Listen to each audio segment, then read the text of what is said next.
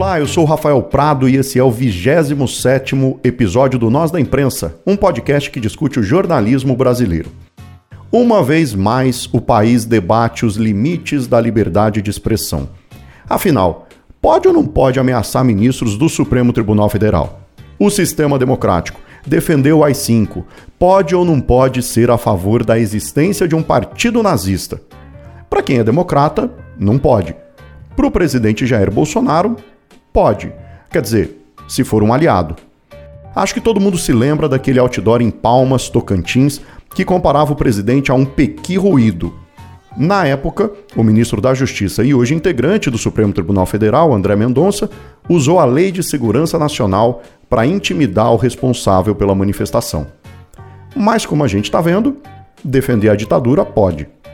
No momento, aliás, em que a gente tem novas evidências da prática de tortura nos anos em que os militares estiveram no poder. Áudios revelados por Miriam Leitão, comentarista da Globo News e do jornal O Globo, revelam casos de tortura narrados por membros do Superior Tribunal Militar. Senhores ministros, já é tempo de acabarmos de uma vez por todas com os métodos adotados por certos setores policiais de fabricarem indiciados, extraindo-lhes depoimentos perversamente pelos meios mais torpes, fazendo com que eles declarem delitos que nunca cometeram, obrigando-os a assinar declarações que nunca prestaram. E tudo isso é realizado por policiais sádicos a fim de manterem elevadas as suas estatísticas de eficiência nos esclarecimentos de crimes. E a reação do general Hamilton Mourão, vice-presidente da República, a esses áudios foi essa aqui. São assuntos já escritos em livros, não é? debatidos intensamente, é? passado, faz parte da história do país. O senhor defende algum tipo de apuração em relação a. Apurar o quê? Os caras já morreram tudo, pô. Vai trazer os caras do túmulo de volta lá? Nada.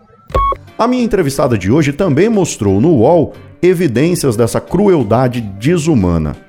Foi numa entrevista com um soldado reformado do Exército que presenciou a tortura e execução de um casal durante a ditadura. E depois eles, eles foram tirados de lá, já estavam quase apagados, já apanharam muito, apanharam muito, mesmo. Tomou choque, choque, a menina tomou choque na, na vagina, no ânus, na, na, boca, nos lábios, choque uma, uma, uma, um dispositivo que eles chamavam de, de, de pimentinha.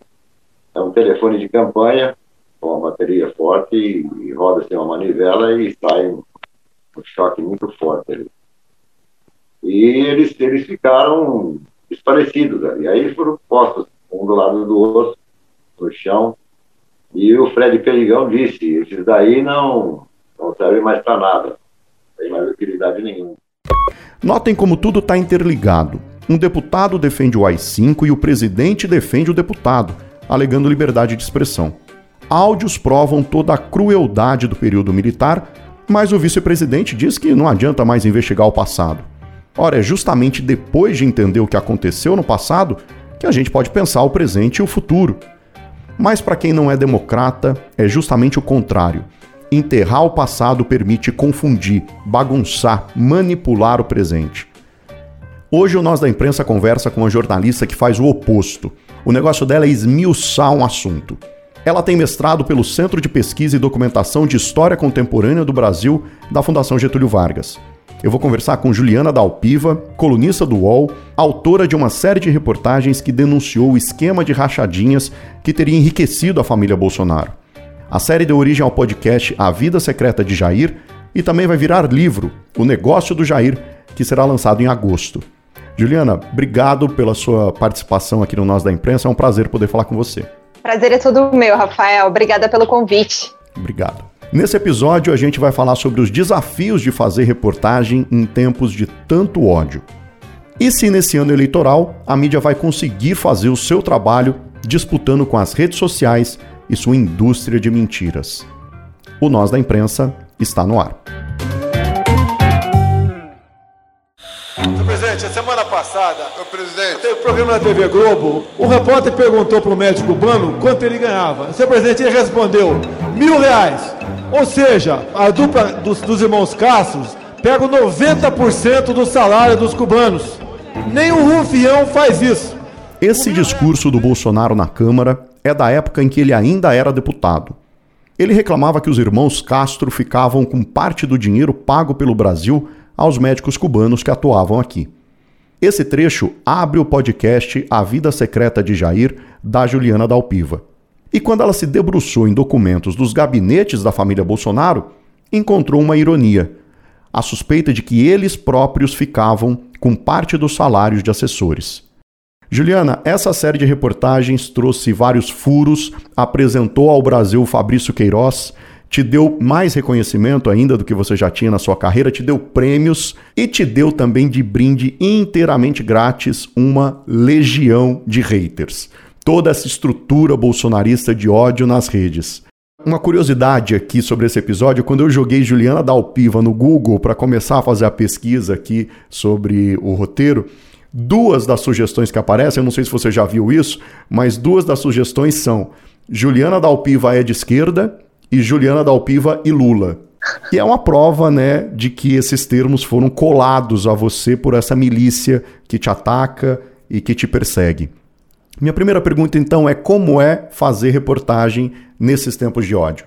Rafael, eu, eu, tento manter assim o meu foco de trabalho no trabalho, né? Assim, se eu ficar, inclusive engraçado você falar isso sobre é, as menções à, à pesquisa no Google, porque eu já tinha feito anteriormente algumas pesquisas assim, é, por enfim orientação dos advogados, algumas coisas assim. E aí eu tinha encontrado outras coisas, assim, Juliana Dalpiva casada, Juliana Dalpiva é, questões pessoais, sabe? Agora, eu tento não me importar nem, assim, é, manter o foco no trabalho e não me importar nem com isso, a legião dos haters, nem com o, os elogios, assim, porque eu acho que não é, não é, não quero desvalorizar o reconhecimento que o meu trabalho teve, mas é que eu acho que a gente tem que é, manter os pés no chão, sabe? Eu acho que o que importa, e esse aqui é um, um espaço para discutir imprensa, que eu acho que é importante que a gente mantenha isso sempre muito claro, acho que isso é um, uma questão importantíssima para o jornalista, que manter claro que é a história que importa.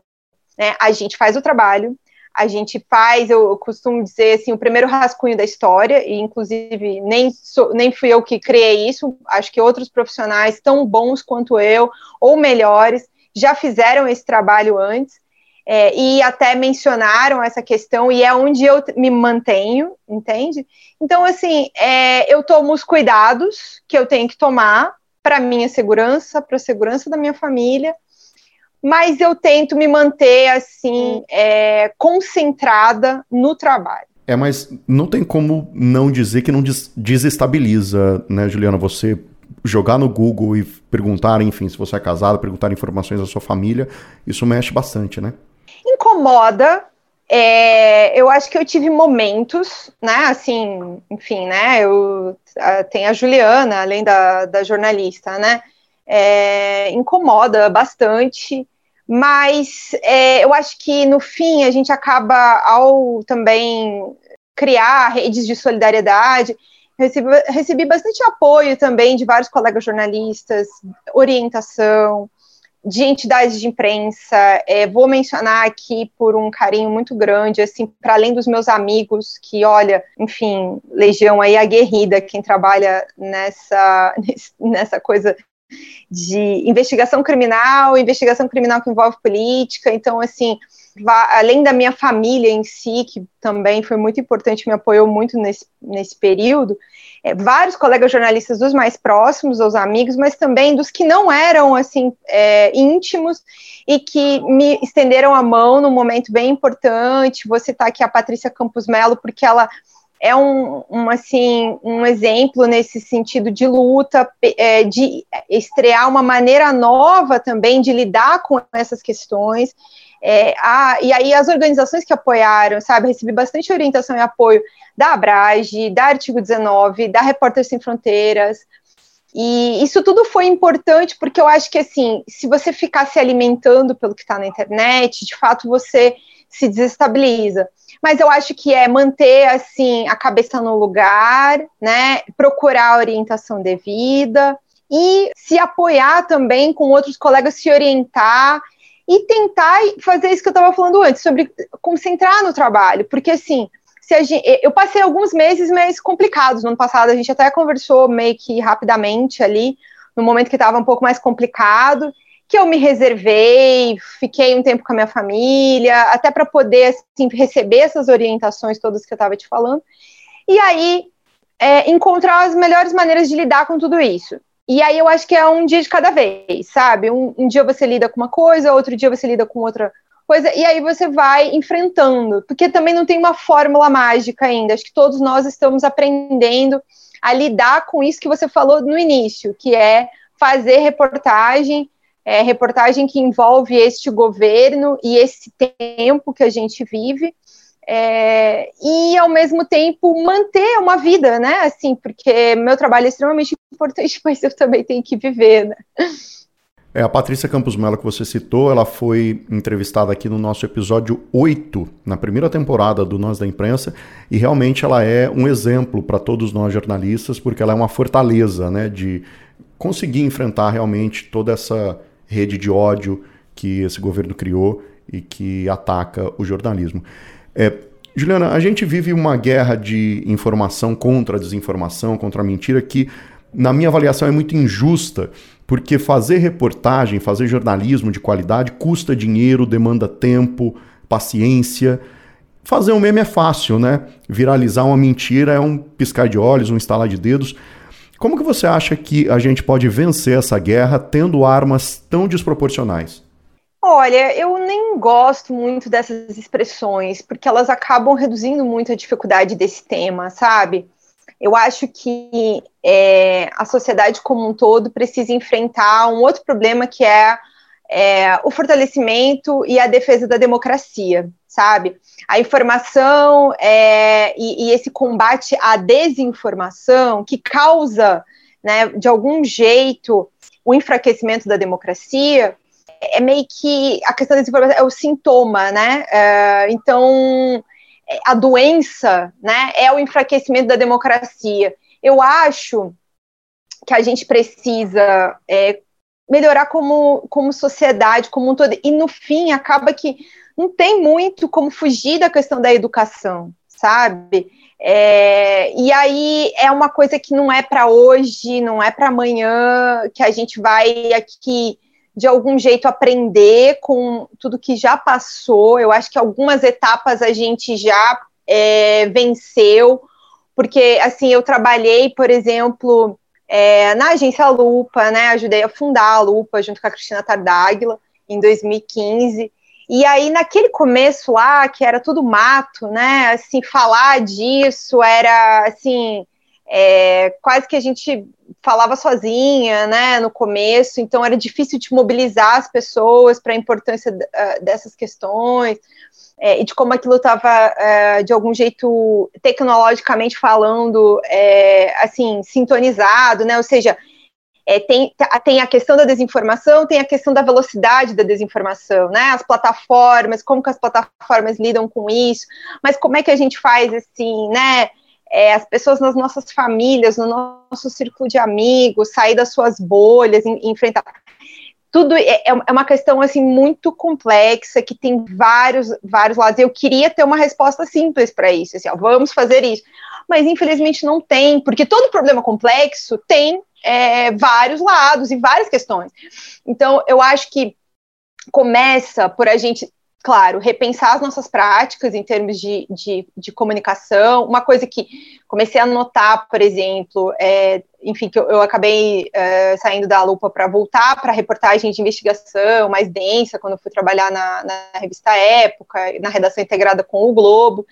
E a gente começou a ver né, sobre a necessidade de os títulos das reportagens demarcarem de cara quando a gente está falando de mentira né? E um pouco um, um, uma questão que a gente passou a enfrentar, que é dizer que determinadas pessoas mentem, sabe? Não, elas não erram, elas mentem.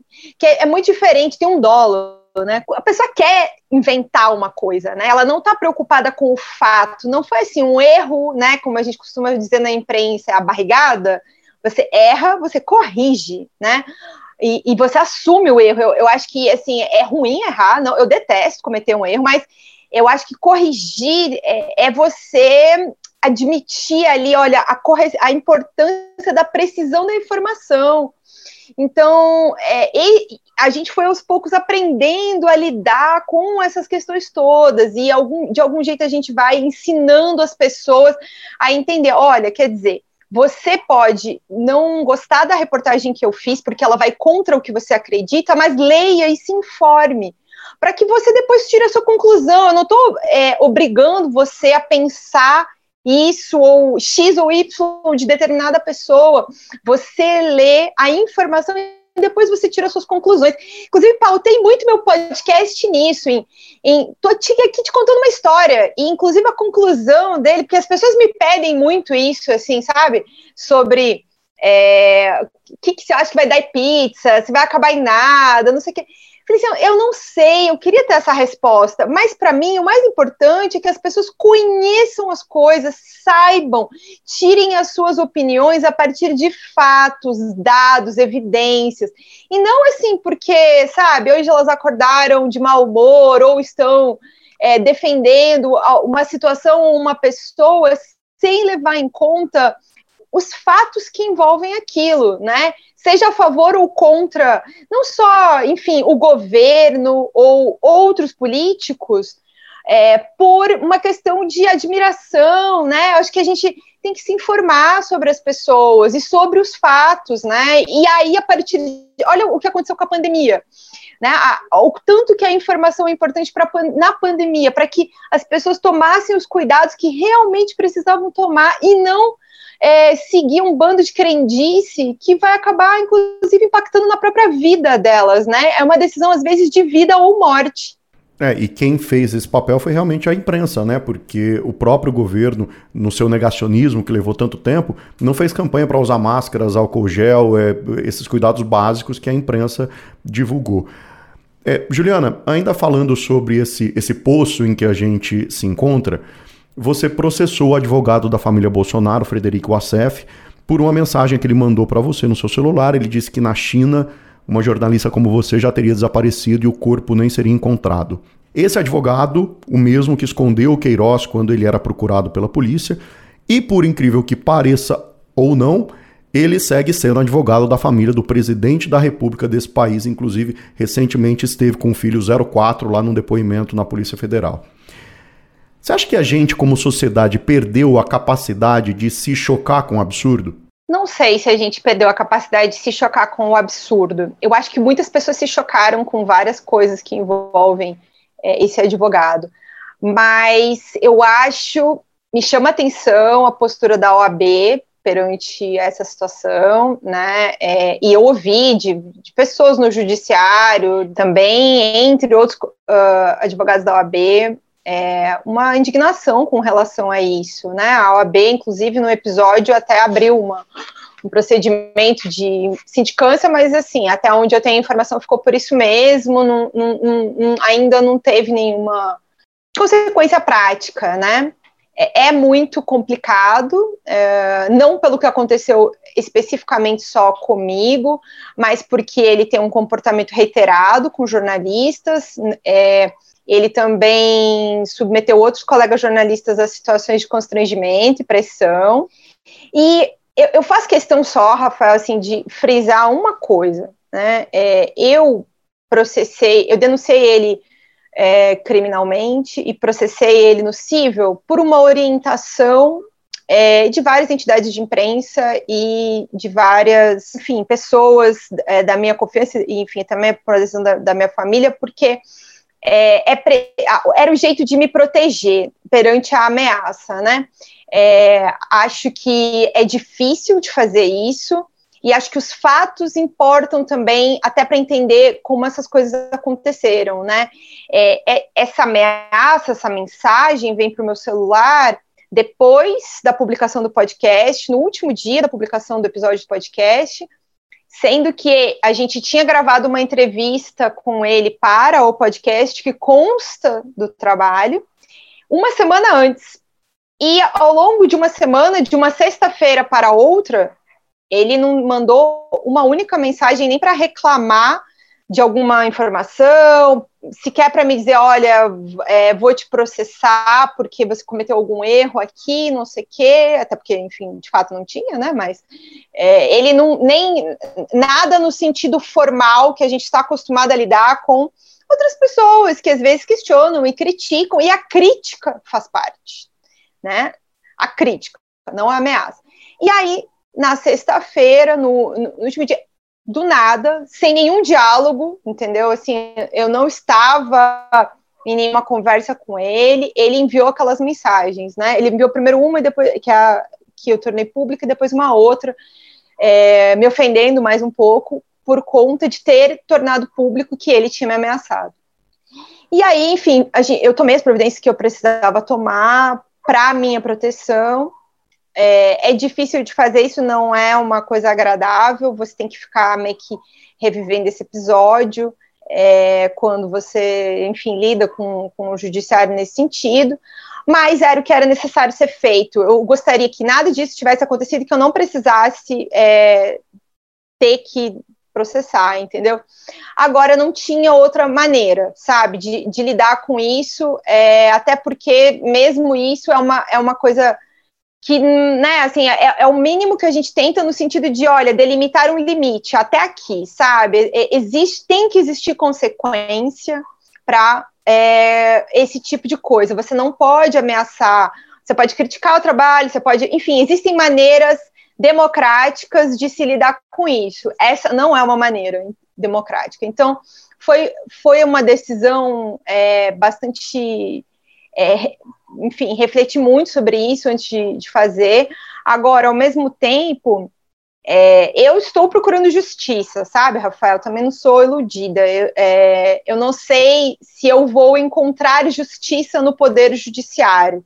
É, até porque a gente está vendo aí, né? Você falou um pouco no começo do programa sobre justamente um deputado que, né, achou que era tudo bem ameaçar os ministros do Supremo Tribunal Federal e, enfim, né, tá aí até hoje, na verdade, afrontando a corte, as decisões da corte.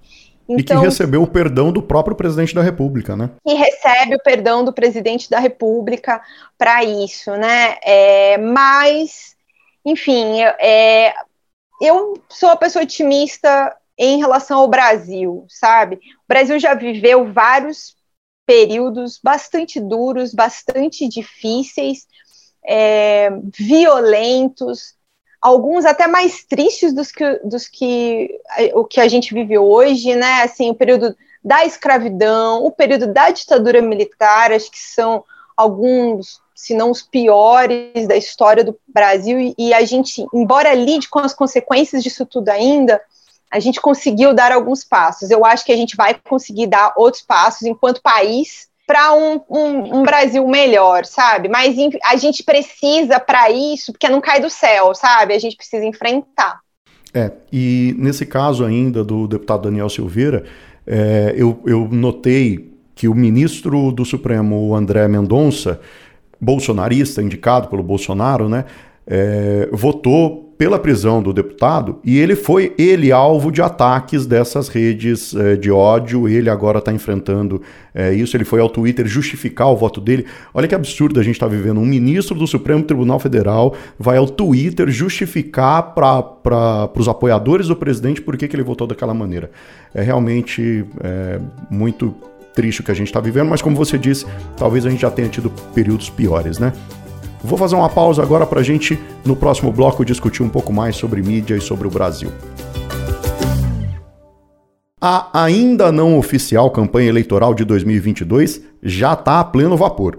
E as pesquisas que antes sugeriam que Lula podia ganhar já no primeiro turno, agora dão um banho de realidade nos petistas. A terceira via até agora não vingou. Tudo indica que o país vai continuar polarizado entre o PT e o bolsonarismo. Juliana, você acha que a gente, jornalistas, veículos de mídia, que nós erramos na cobertura política, não vou nem dizer de 2018 para cá, vou até antes, 2016, no, no ano do impeachment é, da ex-presidente Dilma, talvez até um pouco antes, 2013, ali, jornadas de junho.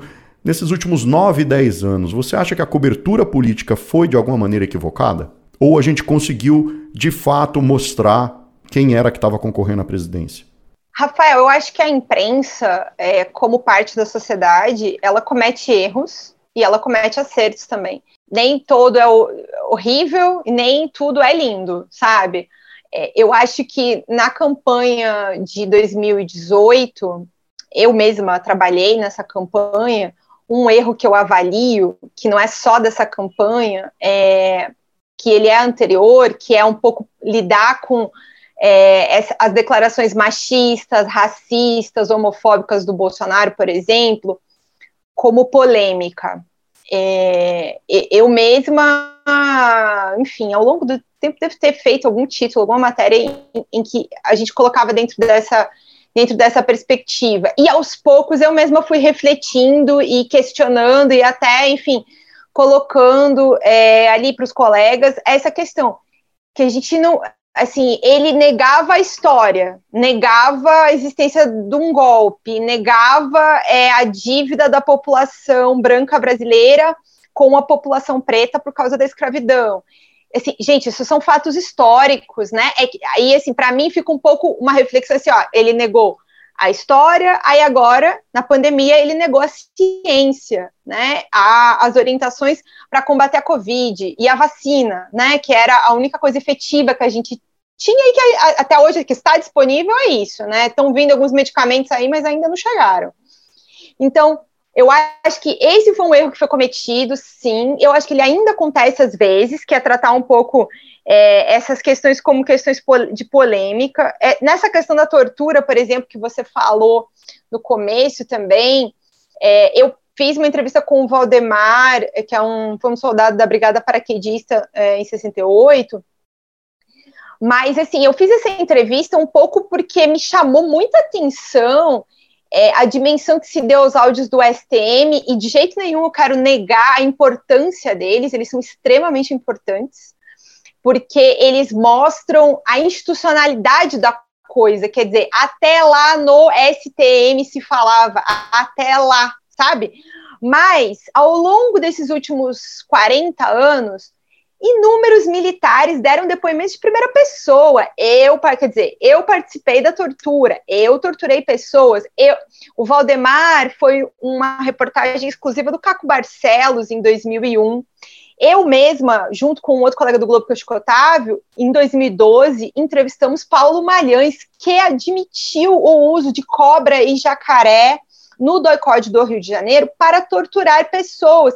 E é a partir disso que a Miriam Leitão identifica que ela foi torturada pelo Paulo Malhães, sabe? Então, assim, me chamou muita atenção o esquecimento, sabe? Quer dizer, não são os áudios do STM que provam que são as evidências da tortura. Tem várias evidências anteriores, sabe? Testemunhos. Os, mi os militares que participaram daquela época, vários não negaram isso sabe? Mas de repente parece que o, todo mundo tomou ali um chá de, né? De é, é, falta de. Assim, todo mundo ficou desmemoriado, né? Assim, e olha, eu só tenho 36 anos, né? Assim, eu não vivi aquela época e mesmo assim eu sei. E... Me chamou muita atenção isso. E nessa linha de raciocínio que a gente está seguindo aqui, Juliana, falando de tortura, falando de é, esquecimento e, e, de cobertura de imprensa, e eu citei 2016, a votação do impeachment da ex-presidenta Dilma, em que o Bolsonaro saúda o brilhante Ustra e, e é ovacionado por quem está ali ao lado, e aquilo não é tratado como um absurdo, como um crime, é, aquilo, aquilo choca bastante também, né? E aquilo desinforma, né? Ao não tratar com a seriedade que deveria ser tratada, normaliza para a população, né? Que, ah, tudo bem, pode saudar um torturador, né? Eu acho que nesse caso, o erro maior não é, vou dizer, te dizer com muita franqueza, nem é ah, só da imprensa. Não vou dizer que a imprensa não tem errado, porque eu. Não, mas só para deixar claro, não estou dizendo isso, não. Eu acho, ah. eu acho que é a sociedade como um todo e a imprensa parte dela é, também. Sim, claro, mas aí que eu quero dizer é o seguinte: naquela época eu me lembro de algumas coisas nesse sentido questionarem o absurdo que era aquilo, a, a, a violência que significa aquilo. E embora, não sei se quem vai ouvir a gente que saiba, é, o Ustra nunca torturou diretamente a Dilma É, uma vez eu entrevistei ela sobre isso e ela especificamente me, me falou é, essa questão. Foram outros militares que torturaram ela, dentro do, do que se tornou o DOICOI de São Paulo. Agora, é violento porque ele simboliza né, aquilo, e ela tem muitas companheiras daquele tempo que foram, sim, torturadas pelo Ustra. Mas o que eu acho que está errado, assim, com, com, é, que é, é, que mistura com essa situação do Daniel Silveira agora, é o limite da imunidade parlamentar, né? O limite da liberdade de expressão. O que o Bolsonaro fez em 2016, e ele já tinha feito outras vezes, e ele é alvo de um processo criminal no Supremo Tribunal Federal por declarações de que a Maria do Rosário não podia, é, não, é, que ele não ia estuprar ela porque ela é feia, ela não merece ser estuprada. E disse isso numa entrevista no Salão Verde da Câmara e repetiu depois na tribuna da Câmara, né? Exatamente. E depois, esse episódio, somado ao episódio em que ele falou sobre o afrodescendente que não, é, não servia nem para procriar, é, o Supremo, anteriormente, foi negligente nisso, né? O, o, Bolsonaro foi absolvido do processo de racismo, desse caso da, que envolve essa declaração racista. E uh, no episódio da Maria do Rosário, o Supremo não julgou essa ação ainda, está lá todos esses anos, e agora, porque ele é presidente, ele não pode ser julgado durante o mandato por atos anteriores ao mandato. Então, assim, foi muito permissivo durante muito tempo. Agora é que se está discutindo os limites da liberdade de expressão para parlamentares. E aí essa é uma questão bastante complicada, porque a imunidade parlamentar ela vem da própria é, né, como combate ao que aconteceu na ditadura, para dar liberdade para os parlamentares poderem defender o Brasil, a democracia no Brasil, e não o contrário, né? E aí, é, o que acontece no Supremo agora é tentar demarcar essa linha, mas por que só agora, em 2021, 2022? Porque atacou a corte? E antes? Sabe? É, eu acho que, assim, há algum tempo já, a imunidade parlamentar está, assim, causando vários males, né? É, ao menos a não a imunidade parlamentar como um todo, eu quero dizer que eu sou contra a imunidade parlamentar, mas esse limite que aí que extrapolou a liberdade de expressão. O próprio Daniel Silveira, né, que falou o que falou, o deputado Eduardo Bolsonaro não falou coisas muito diferentes também em um período muito próximo. Em 2019, ele falou, defendeu o AI-5, disse que talvez a gente tivesse que ter outro. E nada aconteceu a ele sequer um, um, processo na Comissão de Ética da Câmara andou assim um pouquinho, o Supremo também não fez nada. Então, assim, eu acho que é importante que o Supremo de, é, faça é, é, essa avaliação agora, mas ela chega tarde, né? E aí, uh, é, é, meio que a gente estava fazendo essa análise em termos de sociedade, né? Assim, a imprensa negligenciou um tempo essas declarações que não são polêmicas. Polêmica é outra coisa, sabe? É, é você você tem uma opinião, eu tenho outra. Né? Não, não é assim, atacar a democracia é uma questão de opinião. Você não pode atacar a democracia, é inconstitucional fazer isso. Né? Assim como não é uma questão de opinião ser racista, sabe? Você não tem direito de discriminar o outro. E ainda com a participação de programas de entretenimento, com muitas aspas aqui no entretenimento, que o Bolsonaro falava num dia que não estupraria uma parlamentar porque ela era feia, e na semana seguinte ele estava no palco do Super Pop com a Luciana Gimenez falando para alguns milhões de pessoas, nem tantas assim, porque a audiência não era lá tão grande, mas assim, numa concessão pública, né? Tava num canal de televisão. Ah, ele é polêmico, vamos trazê-lo. E o Bolsonaro fez um grande uso disso tudo ao longo de toda a carreira política dele. É, alguma, para não deixar aqui um pouco, né? A gente falou do livro, e um pouco sobre isso eu vou trazer no, no meu livro também, sobre a construção do personagem público de Jair Messias Bolsonaro. Ah, eu estou muito curioso para ler já. Juliana, a gente falou no bloco anterior sobre as pessoas, amigos, familiares, que querem ver aquilo que elas acreditam é, retratado, seja nas redes sociais, seja na mídia, que discordam só porque discordam, porque está falando de coisas que eles não querem acreditar. É muito triste ver que parte da população ela não entenda o trabalho da, da mídia, da imprensa, dos jornalistas, né? Como é que a gente chama de volta essa audiência? A gente recupera uma credibilidade que na cabeça deles não existe mais. É, eu vejo nas redes sociais alguma reportagem, sei lá, da Folha. Ah, mas você vai acreditar na Folha? Da Globo? Ah, mas a Globo é só mentira, Globo lixo. Como é que a gente recupera isso que se perdeu nesse período? Eu acho que é só com jornalismo mesmo. Com mais jornalismo, com mais jornalismo de qualidade. É, acho que com diálogo também. É, acho que o diálogo é muito importante. Falo muito aqui sobre é, as situações que envolvem o Bolsonaro, até porque é a minha principal fonte de pesquisa, área de pesquisa. Mas, é, é, e aí, enfim, você falou um pouco sobre essa questão da polarização, sabe? Acho que também é importante, é, para além da extrema-direita, e de jeito nenhum eu quero comparar eu acho que não existe comparação entre o que representa e a maneira como o bolsonarismo, Jair Bolsonaro e seus apoiadores lida com a imprensa e a maneira como é, o próprio Lula e setores é, do PT ou mesmo da esquerda lidam com a imprensa. É completamente diferente.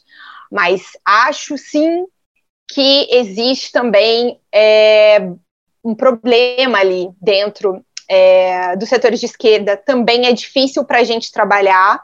E onde eu mais sinto essa questão, já não é de hoje, é a dificuldade da gente botar um crachá no peito e trabalhar ali no meio, sabe?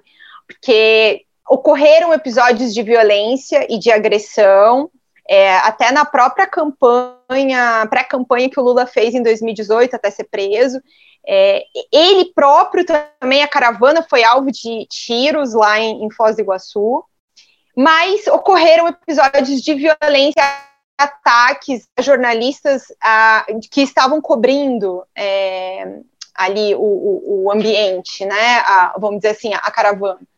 Então, é, é preciso também refletir entre outros setores que não só entre a extrema direita, a sociedade brasileira como um todo. Eu quero se tem um episódio mais recente, mas aí fora da política, vamos falar sobre o episódio do Santos com o próprio UOL nesses últimos dias, né?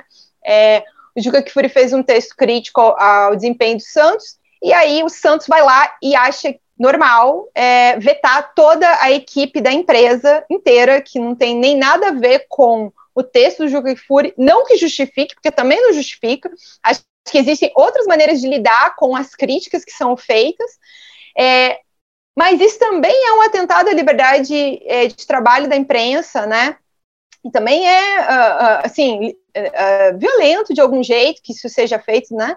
Então, assim, é, a gente está flertando com o autoritarismo dentro da sociedade brasileira há algum tempo, e as pessoas precisam refletir, sabe, sobre o que significa isso, porque Hoje fizeram com uma pessoa, amanhã vão fazer com outra, né? E aí, assim, é... onde, é que, onde é que se vai parar? Né? O que, que, se quer, entendeu? Dentro disso, assim, acho que todo mundo tem responsabilidade. Nós da imprensa temos a responsabilidade, é, mas também não dá para tomar, né? O todo pela parte. Uh, também vejo assim, uma reportagem crítica é o, às vezes o fim do mundo na nas redes sociais.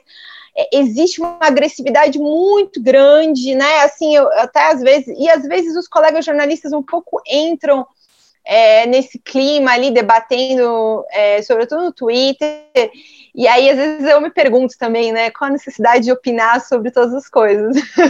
tipo, o Twitter serve eu... para isso, né? Ele foi criado para isso e agora, agora vendido para Elon Musk vai piorar. Mas às vezes, olha, você pode, você pode opinar, você talvez só não precise opinar tudo no Twitter, né? Assim, Exato. Porque ali, naquele pequeno espaço que você tem para opinar, às vezes você não vai conseguir se expressar direito. E aí é que começa, porque aí tem um primeiro ruído, aí depois vem o segundo, e aí vira uma bola de neve, sabe? Eu acho que assim, temas complexos, eu geralmente paro, leio, penso e não posto.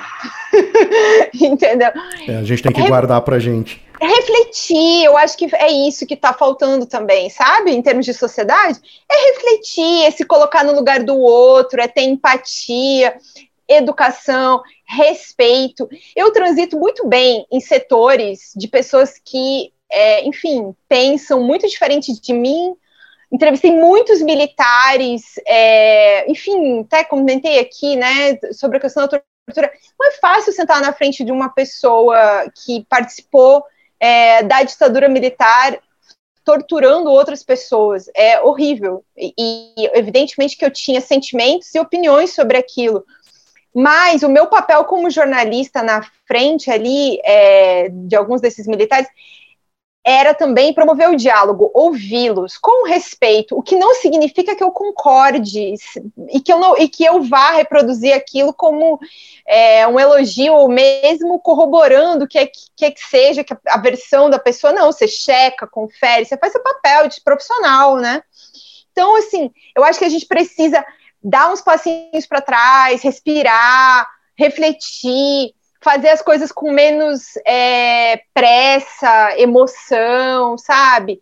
Que é assim essa velocidade da vida, das redes, da internet, faz com que as pessoas às vezes atropelem processos para coisas que são muito complexas. É, eu mesmo tenho uma opinião que eu acho que o, o apaziguamento do Brasil passa pelo apaziguamento do jantar de família. Passa em sentar com aquele primo de quem você discorda, aquela tia que espalha desinformação, aquele tio que posta fake news. Se a gente não sentar e dialogar com eles, não tem como as instituições, como os partidos, como os candidatos todos sentarem e voltarmos a ser republicanos. É, Juliana, você deu aí um pequeno spoiler sobre o, li sobre o livro para a gente encerrar então aqui a conversa. O que mais a gente pode esperar de Os Negócios do Jair é, lançado em agosto? Conta para gente que, que eu posso contar? Ou diga como ele se diferencia do que a gente já ouviu no podcast. Aliás, quem não ouviu o podcast, ouça que é incrível. Olha, tem mais detalhes, tem, mais, tem novidades, evidentemente, é, mais bastidores uh, sobre não só sobre a família, mas também sobre todo mundo que estava envolvido com o caso e até bastidores do que aconteceu depois do podcast. Acho que esse é o máximo que eu posso adiantar agora. Já estou muito curioso já. já estou muito curioso, vou querer a minha, a minha edição autografada, vou, te, vou no lançamento para pegar esse autógrafo. E, Juliana, eu queria agradecer, eu conversei aqui com a colunista do UOL, podcaster e autora, Juliana Dalpiva. Muito obrigado viu, pela sua participação. Tenho certeza que o nosso ouvinte também gostou muito desse papo. Obrigada, Rafael. Espero ter ajudado aqui a refletir com vocês essas questões que são tão difíceis, mas que eu acho que é isso, sabe? A gente precisa é, pensar sobre elas e, de algum jeito, a gente vai encontrar o caminho. Vamos sim, vamos sim. Com certeza. Obrigado. O Nós da Imprensa fica por aqui. Se você quer falar com a gente, acesse o site nósdaimprensa.com.br. E lembrando também que lá você encontra o roteiro desse episódio. Você que quer começar o seu podcast, vai lá e confere como a gente organiza as ideias aqui. Pode falar com a gente também nas redes sociais, é Nós da Imprensa no Twitter, Instagram, Facebook e Telegram. Não se esqueça de seguir o Nós da Imprensa na plataforma que você usa para nos ouvir, assim você é notificado sempre que um episódio novo é publicado. A trilha sonora desse podcast é do Cambo, artista da Escócia. Está disponível no Free Music Archive. Eu sou Rafael Prado, muito obrigado pela sua audiência e até o próximo episódio do Nós da Imprensa. Tchau!